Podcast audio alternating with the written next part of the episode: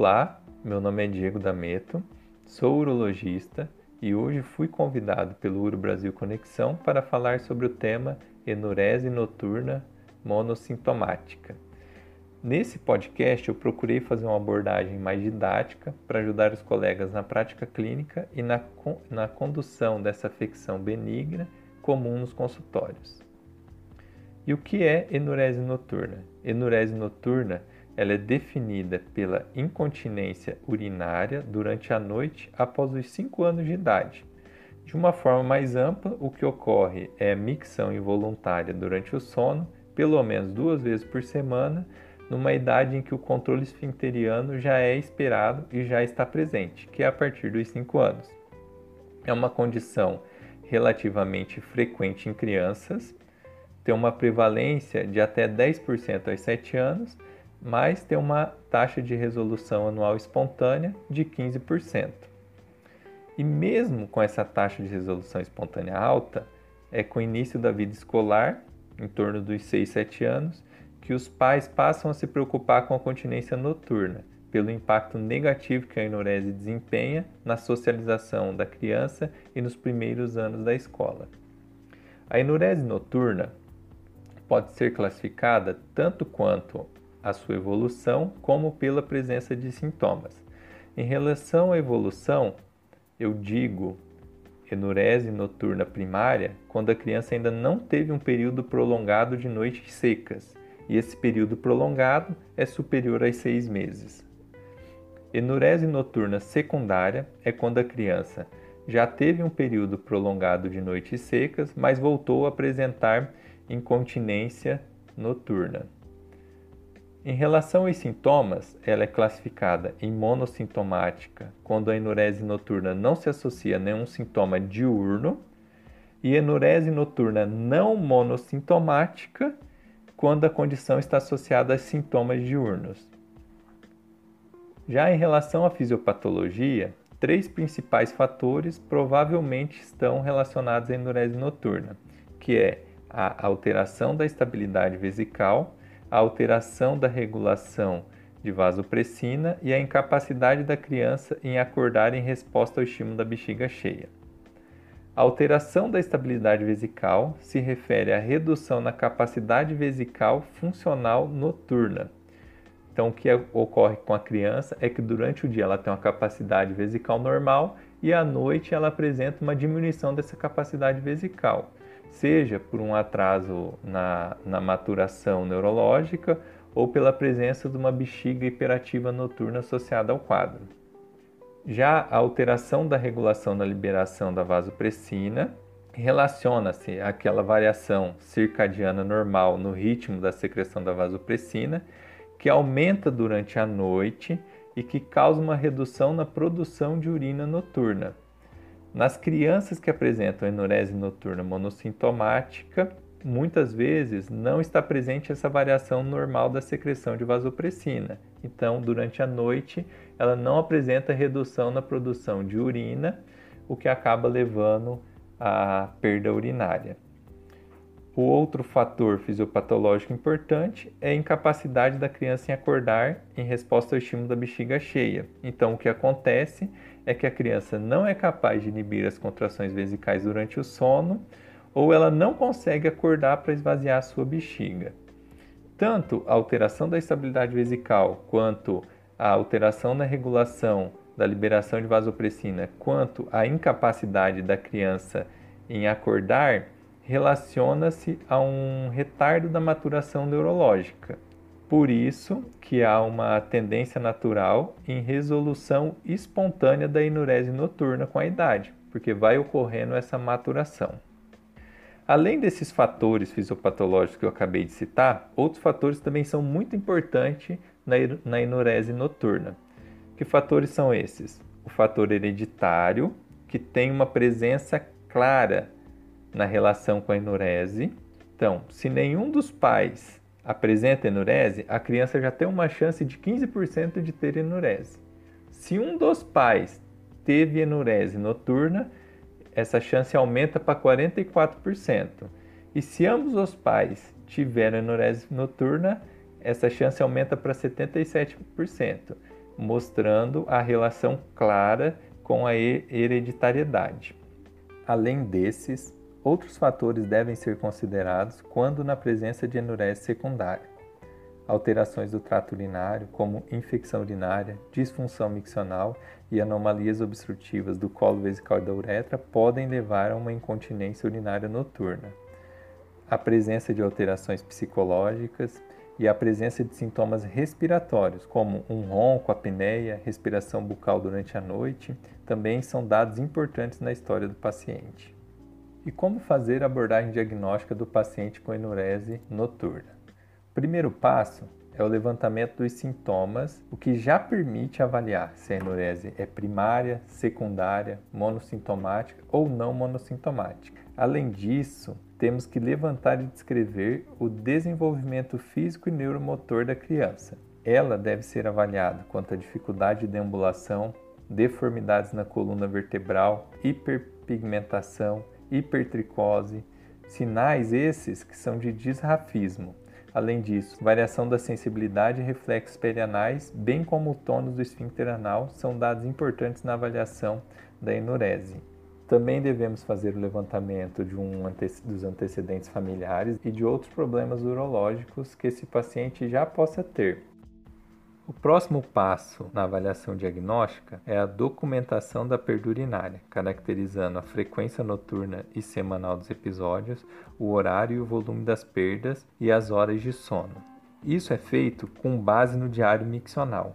E o diário miccional é um importante arsenal diagnóstico na avaliação da enurese noturna, o objetivo dele é documentar o número de micções diurnas e o volume miccional médio, documentar o volume de líquido ingerido e caracterizar sintomas, sintomas de urgência, de incontinência ou de urgincontinência, de dor ou dificuldade para micção, de esforço miccional ou outros sintomas de lutes que essa criança possa ter.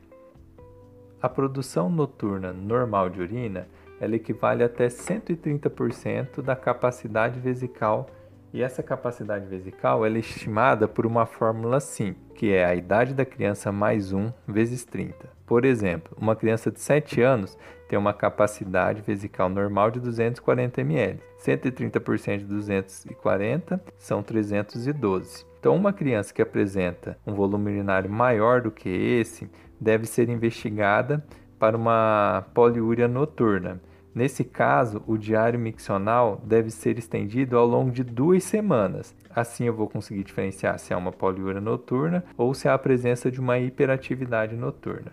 Em relação aos exames complementares, em geral, eles não são necessários. O único exame que se faz obrigatório é um exame de urina, cultura e antibiograma, para a gente descartar um quadro de infecção urinária, principalmente se houver uma história de início súbito da enurese noturna. Outros exames, como urofluxometria, urodinâmica e ultrassom, não são indicados numa avaliação inicial de uma enurese noturna monossintomática.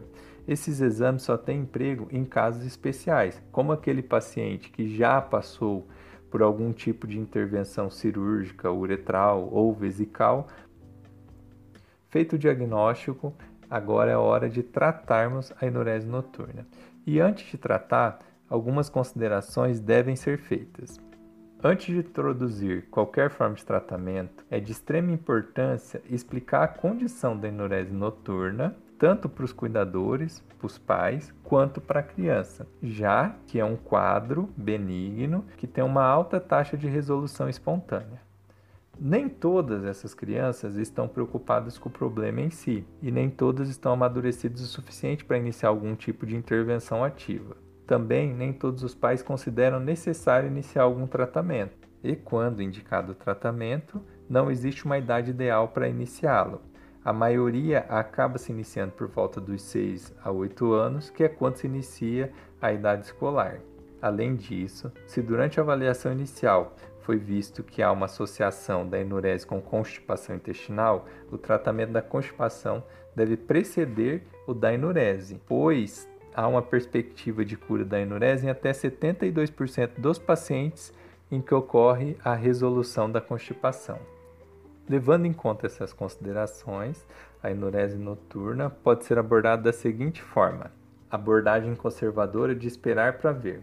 Então, se a criança e a família não puder cumprir um tratamento, se as opções de tratamento não forem possíveis para a situação familiar e se não houver uma pressão social, pode-se escolher uma abordagem de esperar para ver, pois, como já falei anteriormente, a enurese tem uma taxa de resolução espontânea anual alta, em torno de 15%.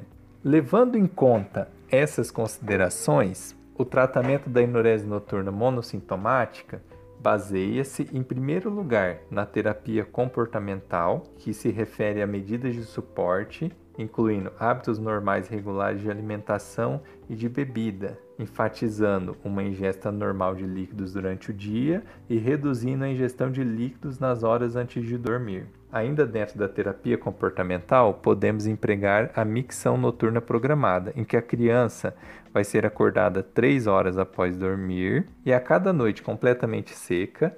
Esse horário ele é reduzido, antecipado em meia, meia hora, até que a criança não precise ser mais acordada. Associada à terapia comportamental, uma intervenção muito efetiva é o emprego do alarme noturno. Ele é um dispositivo que fica fixado ao pijama da criança e ele emite um alarme sonoro quando ocorre a micção. O princípio do alarme noturno baseia-se no alerta e sensibilização da criança para responder prontamente à sensação de bexiga cheia durante o sono, transformando aquele reflexo miccional em um reflexo de inibição do sono Assim que ocorre o início da micção e o alarme é disparado, a criança acorda, levando à inibição urinária. Apesar do alarme noturno ser muito efetivo no tratamento da enurese, ele possui algumas limitações, pois ele tem um impacto na vida também dos outros membros da família, que podem ser acordados antes do paciente e com isso ainda acarretar mais tensão familiar. De forma geral, o uso do alarme noturno mais a terapia comportamental pode chegar a 80%. Naqueles pacientes que apresentaram falha na terapia comportamental e no alarme noturno, nós vamos passar para a terapia farmacológica. E a droga de escolha em enurese noturna é a desmopressina.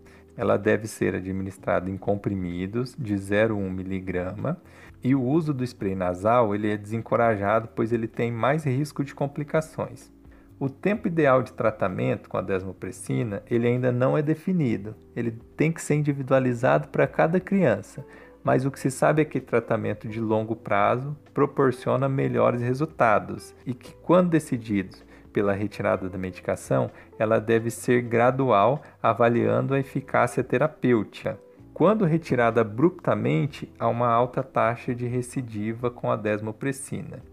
Quais são as complicações dessa medicação? A principal complicação é intoxicação hídrica com hiponatremia, que em geral é provocada por uma ingesta líquida excessiva antes da administração do, da, desmo, da desmopressina, do DDAVP. Para evitar essa complicação, então a gente deve orientar os pais a fazer uma ingesta de pouco líquido nas noites em que o medicamento é administrado, e esse pouco líquido é menor do que 250 ml. Para aquelas crianças em que há resistência à desmopressina ou se houver uma suspeita de bexiga hiperativa noturna, a combinação com anticolinérgicos ela é segura e eficiente. Um anticolinérgico de escolha nesse caso é a oxibotinina, que deve ser administrada em doses de 5 mg para crianças a partir de 7 anos, e essas doses duas a três vezes por dia. Então, a principal indicação para a oxibutinina é a enurese polissintomática, bem como aquelas monossintomáticas que apresentaram falha ao tratamento com desmopressina. Além dessas medicações, também podemos empregar o uso da imipramina, que é um antidepressivo tricíclico. Essa medicação deve ser realizada na dose de 25 mg para crianças abaixo de 8 anos e de 50 a 75 mg para crianças mais velhas, e a tomada dela é uma vez à noite.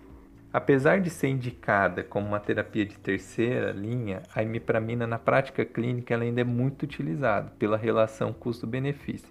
Para se ter uma ideia, eu fiz um levantamento do custo mensal da imipramina em relação ao DDAVP. 30 comprimidos de imipramina de 25mg tem um custo mensal médio de 15 reais, enquanto o DDAVP de 0mg tem um custo mensal médio de 150 reais, 10 vezes mais do que a imipramina. E isso deve ser levado em consideração no momento do emprego do tratamento, pois o custo da medicação está muito relacionado com a adesão. Então, no momento de avaliação do paciente, na decisão pelo melhor tratamento, deve ser discutido com a família também a questão dos custos da medicação. Em resumo, são as seguintes as recomendações para enurese noturna. Não trate crianças melhores de 5 anos, pois essas têm alta probabilidade de cura espontânea informar a família sobre o caráter involuntário, a alta incidência de resolução espontânea e principalmente o fato de que a punição não ajuda a melhorar o quadro. Ao contrário, a punição deve ser desencorajada, pois ela pode piorar o quadro da criança. Sempre usar diário de micção ou questionário para excluir sintomas durante o dia, ou seja, diferenciar entre a enurese noturna monossintomática e a não monossintomática, fazer um teste de urina para excluir presença de infecção ou casos potenciais como diabetes insípidos, oferecer medidas de suporte, terapia comportamental em conjunto com outras modalidades de tratamento, das quais o tratamento farmacológico e de alarme são os dois mais importantes. Desmopressina é medicação de escolha na poliúria noturna comprovada através do diário miccional e sempre oferecer o tratamento de alarme para as famílias motivadas. E para finalizar, mais uma vez eu gostaria de agradecer o convite do Uro Brasil Conexão e do Dr. Hugo Samarrone para falar sobre enurese noturna. Muito obrigado. thank you